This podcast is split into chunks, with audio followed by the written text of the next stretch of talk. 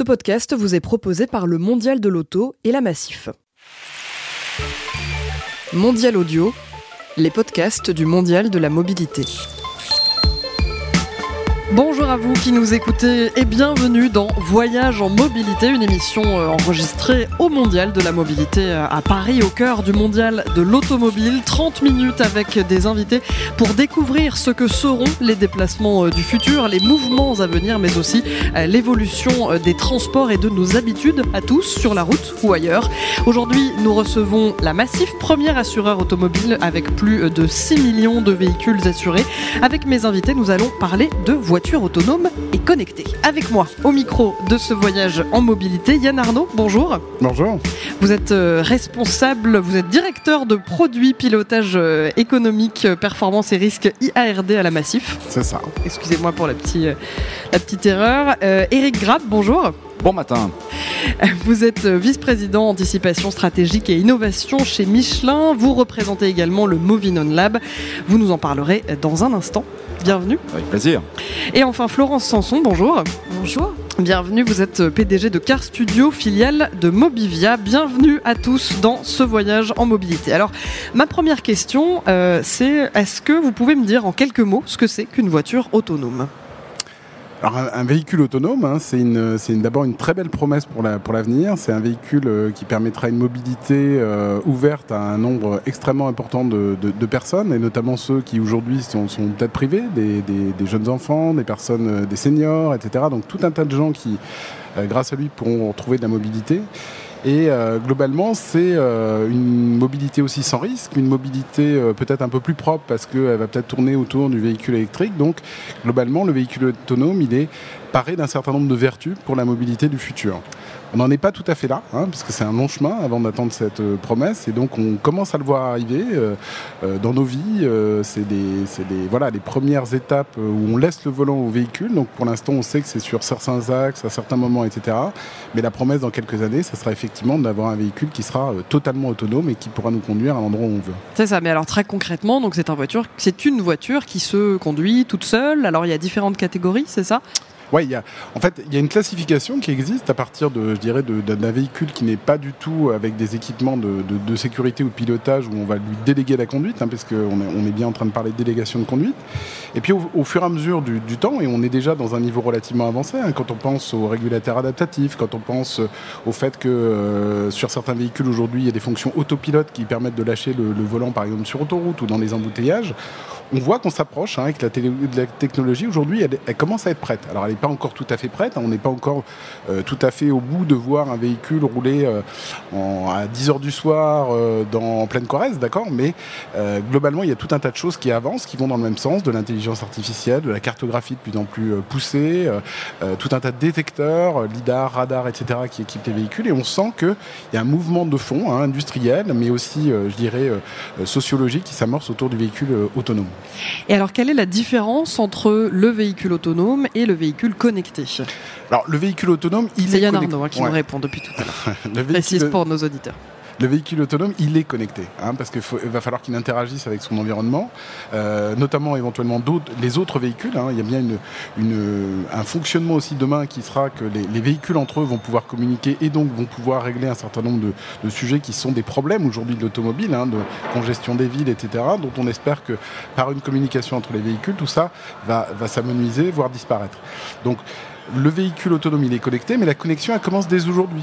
Depuis qu'on a installé l'e-call euh, sur les véhicules, depuis que les véhicules ont commencé à avoir ce fameux, ce fameux système d'appel d'urgence en, cas de, en cas de besoin, bah, les véhicules maintenant qui sortent de chaîne, ils sont connectés. C'est vraiment à ce moment-là que ça a commencé? Ouais, alors il y avait déjà hein, un certain nombre de véhicules qui communiquaient, euh, soit euh, Airlink par exemple chez, chez, Renault avait, avait lancé des, choses, donc il y avait, il y avait des, choses qui étaient déjà en, en lancement, mais c'est vrai que depuis la généralisation de, de, l'e-call. Là, on, vraiment 100% des véhicules qui vont euh, sortir de chaîne, encore une fois les nouveaux, hein, il reste tout un parc d'anciens véhicules, mais vont être des véhicules connectés. Alors ça pose une question, hein, cette connexion des véhicules, c'est euh, finalement, c'est on a un objet qui est au cœur de notre intimité, hein, qui sait exactement où on va, à quelle heure, où on passe, etc.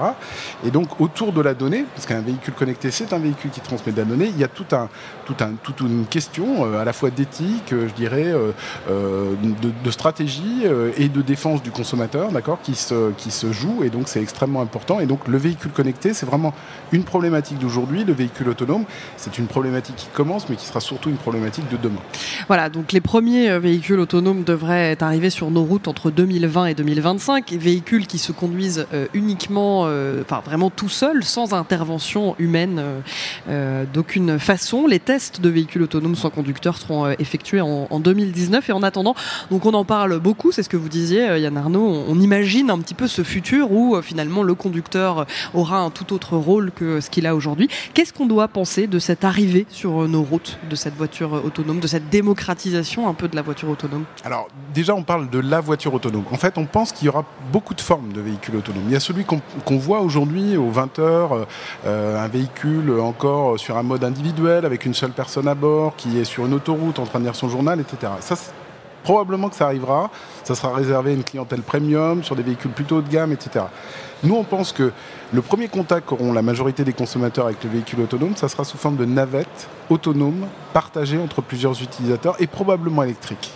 Pourquoi? Parce qu'il y a un réel besoin. Hein. Euh, la navette autonome partagée autonome, euh, c'est euh, une manière, par exemple, pour les collectivités locales de désenclaver des territoires. Là où on ne peut pas faire passer une ligne de bus, là où on a quand même des besoins, là où on veut euh, permettre à des seniors de pouvoir se déplacer, bah, une collectivité locale peut dire moi j'ai un véhicule, deux places, quatre places, peu importe, qui va circuler, qui va être euh, qu'on va pouvoir appeler euh, avec son smartphone ou avec un service, et donc qui va venir me chercher, qui va m'emmener à l'endroit où je veux. Donc il y a une vraie promesse qui est extrêmement forte, et c'est pour ça qu'on pense que c'est beaucoup cet aspect-là qui va se développer, une vraie promesse de service public, d'accord, et de service commun qui sera opéré par tout un tas d'acteurs différents, associatifs, coopératifs, euh, délégations de services publics, voire collectivités elles-mêmes. Mais globalement, c'est probablement la, première, euh, euh, forme que prendra ce véhicule autonome. Pardon, excusez-moi, non, allez-y. Non, non. Je ne vais pas vous interrompre. Et, donc, euh, évidemment, dès l'instant où on va commencer à le voir entrer dans notre environnement, vont se poser un certain nombre de questions sur euh, qu'est-ce qui se passe, comment il fonctionne avec le reste de, l'écosystème, comment, comment est-ce comment est-ce que ça se passe au niveau accident, et si jamais il arrive, euh, et donc quelle est l'interaction en fait entre ce nouveau véhicule d'une nouvelle sorte qui va avoir son mode de fonctionnement propre, et puis le reste de, des, des gens et des usagers qui sont sur les routes. Alors justement, vous parliez de toutes les promesses qu'il y avait autour de l'arrivée de ce véhicule autonome sur nos routes. Beaucoup de promesses, mais aussi des inquiétudes, mhm. vous l'avez dit aussi.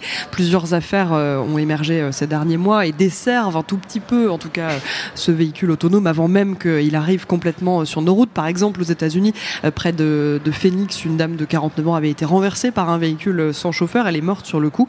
Alors, d'un point de vue technique, comment est-ce que nous sommes protégés face à ce risque? Alors, vous voyez, c'est assez symptomatique. C'est-à-dire, finalement, il y a des, malheureusement, hein, il y a des centaines de de, victimes tous les jours en fait de la route qui sont blessées plus ou moins grièvement, voire qui meurent. On n'en parle jamais. Un seul accident sur le véhicule autonome, ça a touché quelque chose qui est extrêmement important, c'est la confiance. C'est-à-dire qu'en en fait, autour du véhicule autonome, on peut se dire il y a des problèmes technologiques, il y a des problèmes de régulation, il y a des problèmes, euh, je dirais, euh, d'infrastructure, de, etc. Mais le vrai, ce qui fera que le véhicule autonome sera un fait euh, significatif dans la mobilité de demain, c'est la confiance du grand public. C'est deux choses, c'est est-ce qu'il répondra à un besoin est-ce que euh, les gens ont confiance pour le prendre tous les jours? Et c'est pour ça hein, qu'encore une fois, la navette, elle est importante parce qu'elle va peut-être pouvoir permettre que les gens se disent sur un parcours que je connais, euh, à une vitesse relativement limitée, bah, finalement, un véhicule autonome, c'est sûr. Alors après, c'est pas évident parce qu'effectivement, il y a tout un tas de questions qui sont posées en termes de responsabilité. D'accord? C'est-à-dire que qu'est-ce qui a dysfonctionné euh, lors de cet accident? En France, on a, quelque chose qui s'appelle la loi Banater qui est extrêmement bien faite et qui dit que de toute façon, on n'a pas à se poser de questions parce que quand un piéton, là c'était le cas, hein, c'était une personne qui circulait à côté de son vélo, est touché, alors c'est le propriétaire du bien, en l'occurrence le propriétaire du véhicule, qui devra l'indemniser. Mais de façon un petit peu plus euh, complète, d'accord Si euh, jamais on était confronté à un véhicule contre un véhicule, là, il faudra se poser la question de la responsabilité. Et donc, ça veut dire, à un moment, être en capacité de dire le véhicule a dysfonctionné ou pas, c'est l'infrastructure qui a dysfonctionné ou pas, etc. Donc ça pose tout un tas de questions qu'il faudra régler. Et donc c'est pour ça qu'au niveau des, assureurs, on dit on ne pourra traiter ces sujets que dans un écosystème. Et c'est extrêmement important en fait que toutes les personnes qui sont euh, qui, vont entrer dans, ce, dans, ce, dans cet univers du véhicule autonome puissent communiquer, puissent se dire voilà, en fait, le nouveau monde de la mobilité qu'on installe demain. Donc vous l'aurez compris, euh, euh, les, véhicules sans chauffeur font, partie de la, mobilité de demain, euh, mais ces, nouvelles automobiles vont changer beaucoup de choses dans notre rapport à la mobilité, à la sécurité, pour mieux donc prendre en compte ce sujet, le comprendre et s'en saisir. Michelin a créé Moving On et du Moving On a décollé le Move, a découlé pardon le Moving On Lab. Il a décollé aussi d'ailleurs. décollé aussi, on peut le dire. alors quelle différence entre les deux et est-ce que vous pouvez nous parler de ce Moving Oui, bah écoutez, j'aimerais rebondir sur ce que Yann vient de dire, qui est très juste, c'est que euh, ces enjeux technologiques, ces enjeux réglementaires, ces enjeux assurantiels, ces enjeux sociétaux, il a parlé de l'importance de la confiance, euh, ces enjeux-là ne pourront se traiter qu'en écosystème puisqu'ils vont faire appel à des briques technologiques, à des briques servicielles, à des briques de compétences, de savoir-faire, qu'une seule société n'est pas en mesure d'offrir. Donc c'est l'idée en fait du Moving On Lab. Euh, en 2014, nous avons changé ce qui était autrefois depuis 1998 le Michelin Challenge Bibendum en un laboratoire ouvert de co-innovation qui s'appelle donc effectivement le Moving On Lab et qui fait l'objet d'un sommet annuel, le prochain ayant lieu à Montréal les 4, 5 et 6 juin. Et pourquoi on se réunit? Mais parce qu'en fait, tous les enjeux de la mobilité de demain, le véhicule autonome, mais bien d'autres, sont des enjeux à écosystème. Pensez à la congestion des villes et aux pertes économiques associées. Pensez à la pollution des villes, qui est le problème numéro un des maires des grandes villes aujourd'hui, et la qualité de l'air. Pensez aux gaz à effet de serre et au changement climatique. Pensez au financement des infrastructures. On en touchait un mot avec Yann à l'instant. Euh, et ce financement qui est loin d'être évident. Hein. On a aujourd'hui 40% des ponts aux États-Unis qui sont en mauvais état, et on ne parle pas d'un pays sous-développé, on parle des États-Unis. Euh, il va falloir les financer, les rénover. Pensez à la mobilité inclusive, c'est-à-dire la mobilité pour tous. Yann l'a aussi mentionné. Euh, qu'en est-il des personnes handicapées? Qu'en est-il des personnes âgées? Nos populations vont être vieillissantes dans les années qui viennent. Il va falloir trouver des solutions pour ça. Tous ces enjeux-là ne peuvent se résoudre qu'en écosystème, d'où la création du Moving On Lab, auquel d'ailleurs, euh, depuis quelques jours, la Massif appartient, et depuis maintenant plusieurs années, Mobivia et Florence qui est à mes côtés. Alors, on reviendra sur l'arrivée de, la Massif euh, dans cet écosystème, euh, mais j'aimerais euh, que vous m'expliquiez ce que vous entendez par, par écosystème. que, comment est-ce que vous pourriez nous décrire ça pour qu'on puisse comprendre vraiment comment ça fonctionne? Écoutez, ce que je vous propose, c'est de rebondir sur le cas du véhicule autonome. Quand on a créé Moving On Lab, il y a 4 ans maintenant, 2014, on a commencé par se dire, est-ce qu'on est d'accord sur ce qu'on appelle le véhicule autonome? Et là aussi, Yann l'a parfaitement dit, il n'y a pas un véhicule autonome, il y a des véhicules autonomes. Et nous, euh, après un travail d'environ six mois, avec euh, des constructeurs, avec des roboticiens, avec des, euh, toutes sortes de, de, de communautés d'intérêt, j'allais dire, une communauté d'intérêt regroupant une vingtaine d'entités, y compris des villes d'ailleurs, on est arrivé à la conclusion, et c'était il y a 4 ans, hein, donc à ce moment-là, aujourd'hui c'est évident, mais ça, l'était moins il y a 4 ans, que c'était les navettes autonomes qui allaient d'abord commencer à, se, naître et à, se faire commercialiser. Et aujourd'hui, vous avez d'ailleurs deux acteurs français hein, qui sont des startups qui s'appellent euh, EasyMile euh, et Navia, qui sont euh, capables de commercialiser des navettes à Singapour, chez Transdev, etc. Et il se trouve que L'une d'entre elles, EasyMile, est née dans notre écosystème. Donc après avoir partagé une vision commune qui était de dire ce ne sera pas le véhicule de Monsieur Tout le Monde qui va se retrouver place de la Concorde ou euh, place, euh, euh, enfin en tout cas dans une ville et qui va être autonome à l'Arc de Triomphe, ce sera plutôt des navettes. Donc on avait d'ailleurs défini 14 cas d'usage. On est passé à l'étape 2 qui consistait à co-innover ensemble. Donc on prit le risque deux sociétés, l'une qui s'appelait Robosoft et l'autre qui s'appelle Ligier, qui est un constructeur français, euh, de créer le premier prototype de véhicule autonome. J'ai eu le plaisir d'acheter les deux premiers prototypes au nom de Michelin et nous les avons fait tourner chez Michelin au centre de recherche et de développement de Clermont-Ferrand. Et là, on a appris beaucoup. Et on a notamment appris ce que là aussi Yann disait, c'est-à-dire que l'enjeu n'est pas que technologique, loin de là. Euh, et donc, après cette expérimentation, la société euh, s'est créée, elle s'appelle EasyMile, c'est une joint venture entre ces deux sociétés d'origine. Et, aujourd'hui, elle commercialise euh, euh, ce véhicule, cette navette autonome, ou ces navettes autonomes, puisqu'il y a eu déjà depuis trois ou quatre générations maintenant de nouvelles navettes. Et l'enjeu maintenant, et c'est pour cette raison que je suis très heureux d'accueillir la Massif au sein de notre écosystème, parmi 300 entités maintenant de par le monde, l'enjeu c'est justement de passer à la phase influence et à la phase assurantiel, responsabilité. Influence parce que si vous voulez continuer à expérimenter des véhicules autonomes, et on l'a dit, il faut continuer à les expérimenter avant de les mettre en grande série, il va falloir l'accord des villes, il va falloir avoir des rues dédiées, il va falloir avoir l'accord de la police, et donc il faut influencer les autorités publiques pour qu'elles nous permettent de le faire. Et puis bien entendu, on va se poser les grandes questions que Yann évoquait, que je ne vais pas répéter, euh, qui sont toutes celles de la mise en œuvre concrète de ces véhicules autonomes sur les routes. Alors euh, Yann Arnaud, euh, est-ce que vous pouvez nous parler un petit peu de cette arrivée de la Massif dans, euh, dans cet écosystème? Comment ça s'est fait? Qui a eu l'idée? Qui est venu chercher l'autre?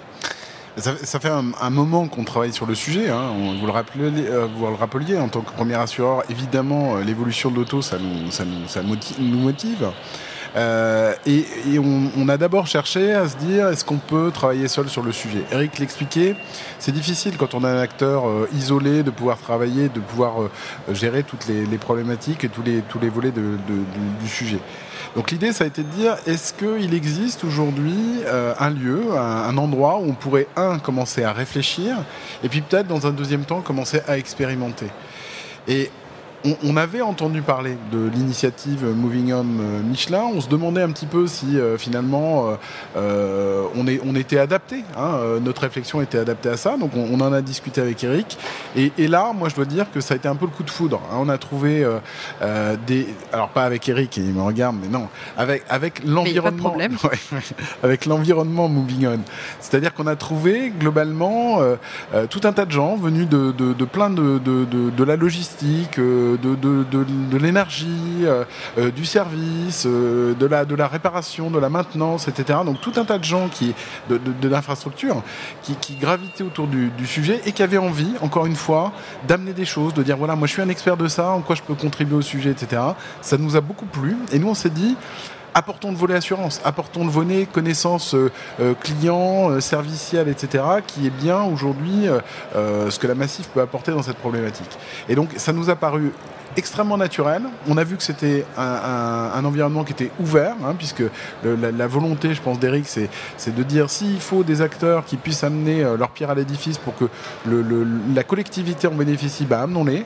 Et donc, c'est exactement pourquoi on a décidé à un moment de sauter le pas. Et donc, aujourd'hui, effectivement, notre but, c'est de créer à l'intérieur de Moving On Lab euh, une communauté d'intérêt qui va travailler sur euh, le véhicule autonome, mais pas du tout sur les aspects technologiques, plutôt sur l'aspect appréhension par les consommateurs, euh, risque, euh, acceptation sociale de ce véhicule, et puis qu'est-ce qu'on peut en faire demain, d'accord? En quoi ça peut rendre service à un certain nombre, je dirais, de, personnes, individus ou de collectivités dans le grand domaine de l'inclusion, qui est au niveau d'une mutuelle comme la, comme la Massive, quelque chose sur lequel on est extrêmement attentif et focalisé. Alors là, je m'adresse donc à Yann Arnaud et à Eric Grab.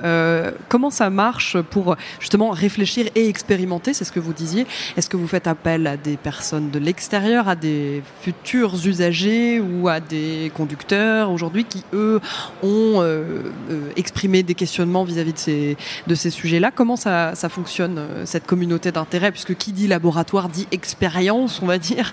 alors, je me doute que vous ne faites pas d'expérience dangereuse sur des gens, mais, mais euh, voilà, comment ça se passe en fait? À qui est-ce qu'on présente ça et que... je, vais peut-être répondre parce que, comme Yann récent dans, la, dans l'écosystème, il a peut-être un petit peu moins d'expérience que moi sur des communautés d'intérêt qui sont effectivement le cœur du réacteur, j'allais dire, Moving On Lab. Bah, déjà, il faut avoir, et Yann l'a dit, les bonnes personnes autour de la table ou les, les bonnes entreprises. Hein. Donc, euh, il y a forcément une grande diversité de compétences, de savoir-faire que nous allons réunir autour d'une même table.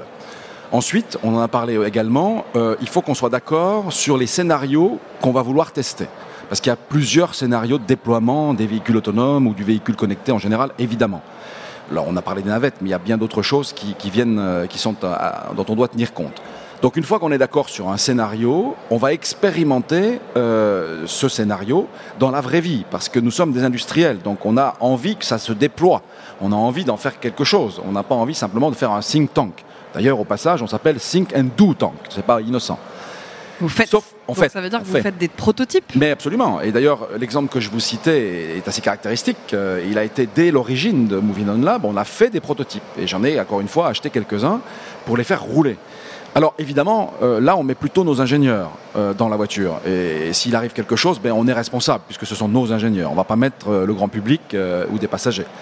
Mais il est possible qu'à terme, euh, sur cette question du véhicule autonome, avec l'accord d'une ville, euh, on puisse aller beaucoup plus loin et proposer à des citoyens euh, de travailler avec nous. D'ailleurs, ça fait partie des nouveautés de l'année 2019, je vous l'annonce, en exclusivité mondiale.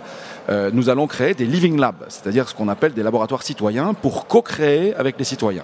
Et dans ce domaine du véhicule autonome, ça va être particulièrement important, puisque Yann le disait également, euh, la relation à l'automobile euh, est totalement différente, notamment dans les nouvelles générations. On n'a plus à faire cette relation émotionnelle que ma génération pouvait avoir avec l'automobile. Alors quelle relation émotionnel ou non d'ailleurs, va-t-on imaginer avec le véhicule autonome? C'est une des grandes questions. Une des grandes questions qu'on va aussi expérimenter, c'est la coexistence entre des véhicules autonomes et des véhicules non autonomes. Ce qui, au passage d'ailleurs, va être la période la plus longue, parce que ce n'est pas demain que le parc de véhicules non autonomes va disparaître. Donc vous voyez, ce type de questions-là, on va l'envisager en communauté d'intérêt et on va y apporter des réponses. Alors personne n'est capable de prédire l'avenir, mais au minimum, on est capable de balayer le champ des possibles. Alors nous avons euh, ici avec nous euh, quelqu'un qui se fait plutôt discrète depuis euh, le début de cette émission, Florence. Florence Sanson donc est avec nous. Vous êtes PDG de Car Studio, filiale de Mobivia, je le rappelle.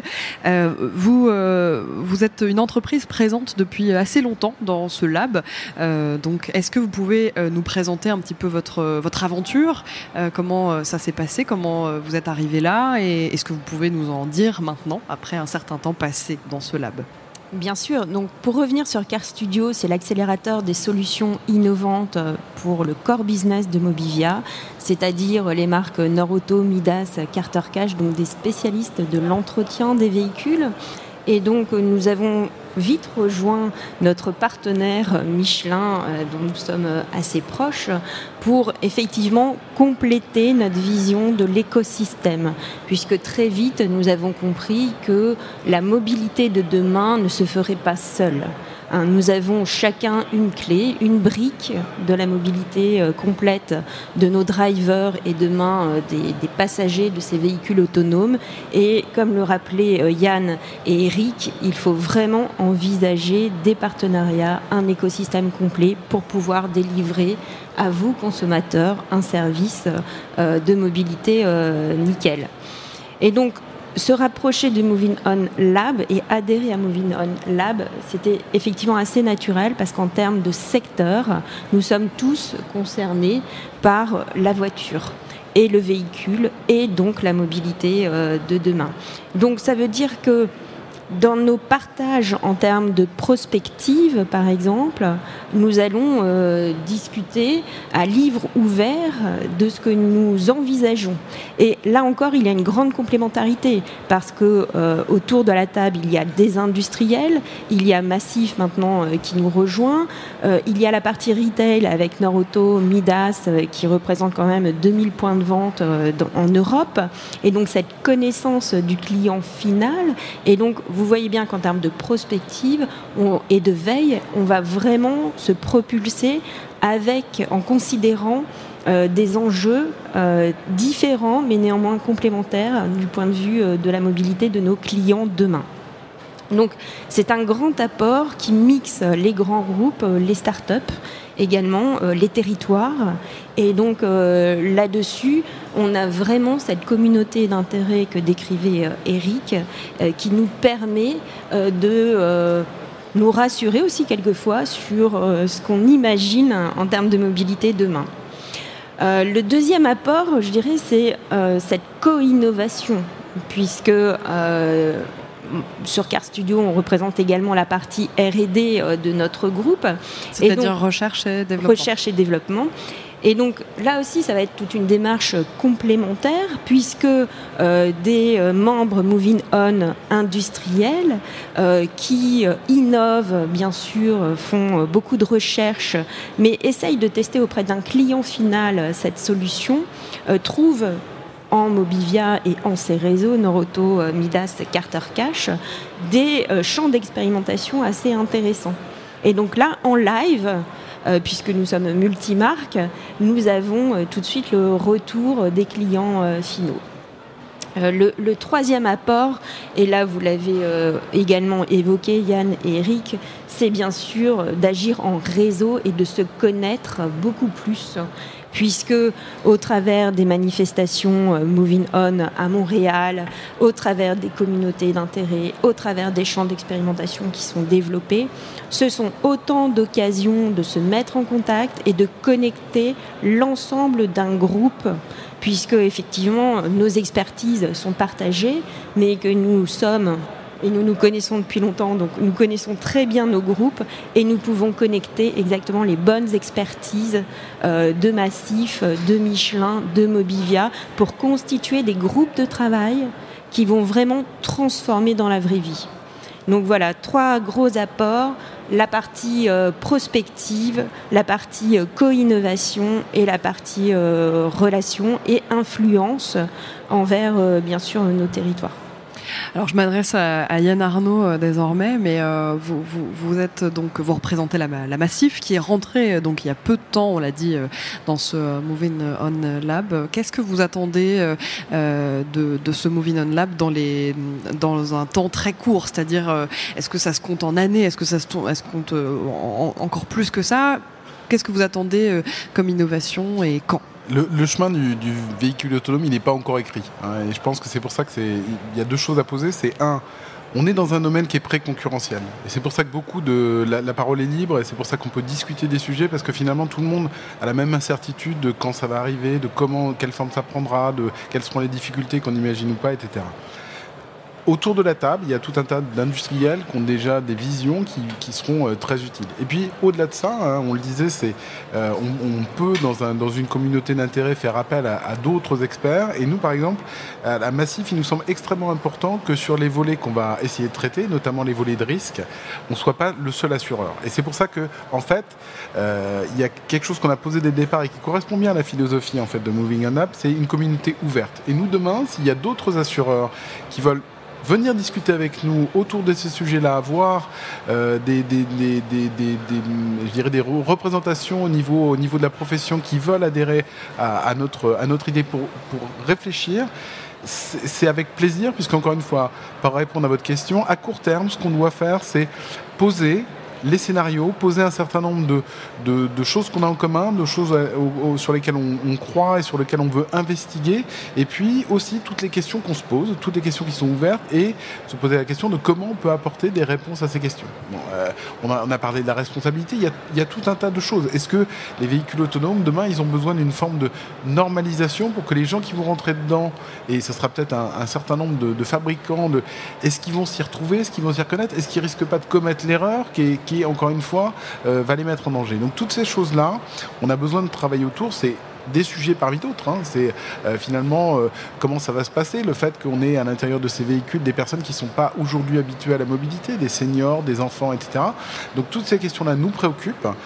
c'est pour ça qu'elles intéressent aussi probablement d'autres assureurs. Et nous, ce qu'on souhaite là, c'est en discuter, on va se dire, l'horizon qu'on se donne, c'est jusqu'à mi ou fin 2019 et puis si on l'estime utile, et je pense que ce sera utile, de pouvoir tester à partir de ce moment-là, dès euh, la fin 2019, début 2020, des choses, euh, grandeur nature, alors peut-être pas euh, avec flonflon, feu d'artifice, etc., mais des choses extrêmement pragmatiques pour dire, là ce qu'on dit, on le dit parce qu'on l'a vu. D'accord et, et, donc on dit attention là, il y a un danger qui nous permettra aussi d'aller vers les pouvoirs publics, vers euh, les régulateurs, vers les, euh, tous les gens qui aujourd'hui euh, sont chargés hein, d'assurer la, coexistence et la, sécurité des citoyens sur la route. Ben, je dirais d'avoir quelque chose de nouveau et de fondé et de prouvé qui puisse les alimenter aussi dans la réflexion. En fait, le, ça vous permet d'anticiper tout simplement les discussions que vous avez aujourd'hui. C'est-à-dire que comme le véhicule n'est pas encore sur les routes, euh, complètement, on va dire, euh, qu'il est seulement en test pour le moment, ça vous permet d'anticiper les problèmes qui pourraient arriver ou même son arrivée, tout simplement. À la fois anticiper, mais aussi faire comprendre à des gens pour qui ça reste un petit peu conceptuel, d'accord euh, il, y a tout un tas de gens qui parlent du véhicule autonome, mais qui il y, a, tout un tas de problématiques qu'on a identifiées qui restent dans l'angle mort du véhicule autonome. Hein. on, est beaucoup sur euh, la technologie, on est beaucoup sur des, belles choses à l'intérieur. Qu'est-ce qu'on va faire dans le véhicule autonome? Oui, mais par exemple, il va toujours falloir être sanglé dans un véhicule autonome parce que c'est un véhicule qui se déplace et donc il y a de l'énergie cinétique. Et donc ça veut dire que si à un moment il est amené à freiner, bah, si on ne veut pas passer à travers le pare-brise, ça veut dire que globalement on n'est pas en train de faire un ping-pong à l'intérieur. Donc voilà typiquement le genre de choses sur lesquelles il faut attirer l'attention parce que il ne faut pas rester dans cette espèce d'éblouissement autour du véhicule autonome, mais de dire quels sont les problèmes pragmatiques que ça pose. Ça permet d'anticiper, vous l'avez dit, mais si je peux me permettre, ça permet aussi d'influencer. Parce que quand on est en équipe, comme on l'est là, on est capable d'être beaucoup plus puissant dans la manière d'envisager l'avenir et de le créer finalement, et de, de choisir le scénario qui est le meilleur pour le citoyen et qui est le meilleur pour nos industries. Eh bien, c'est ainsi que se termine euh, cette émission. Était avec nous euh, pour parler de la voiture autonome et de la voiture connectée Yann Arnaud, euh, directeur produit, pilotage économique, performance et risque IARD à la Massif. C'est un long titre. Eric Grab, vice-président anticipation stratégique et innovation chez Michelin, représentant du Moving On Lab. C'est long aussi.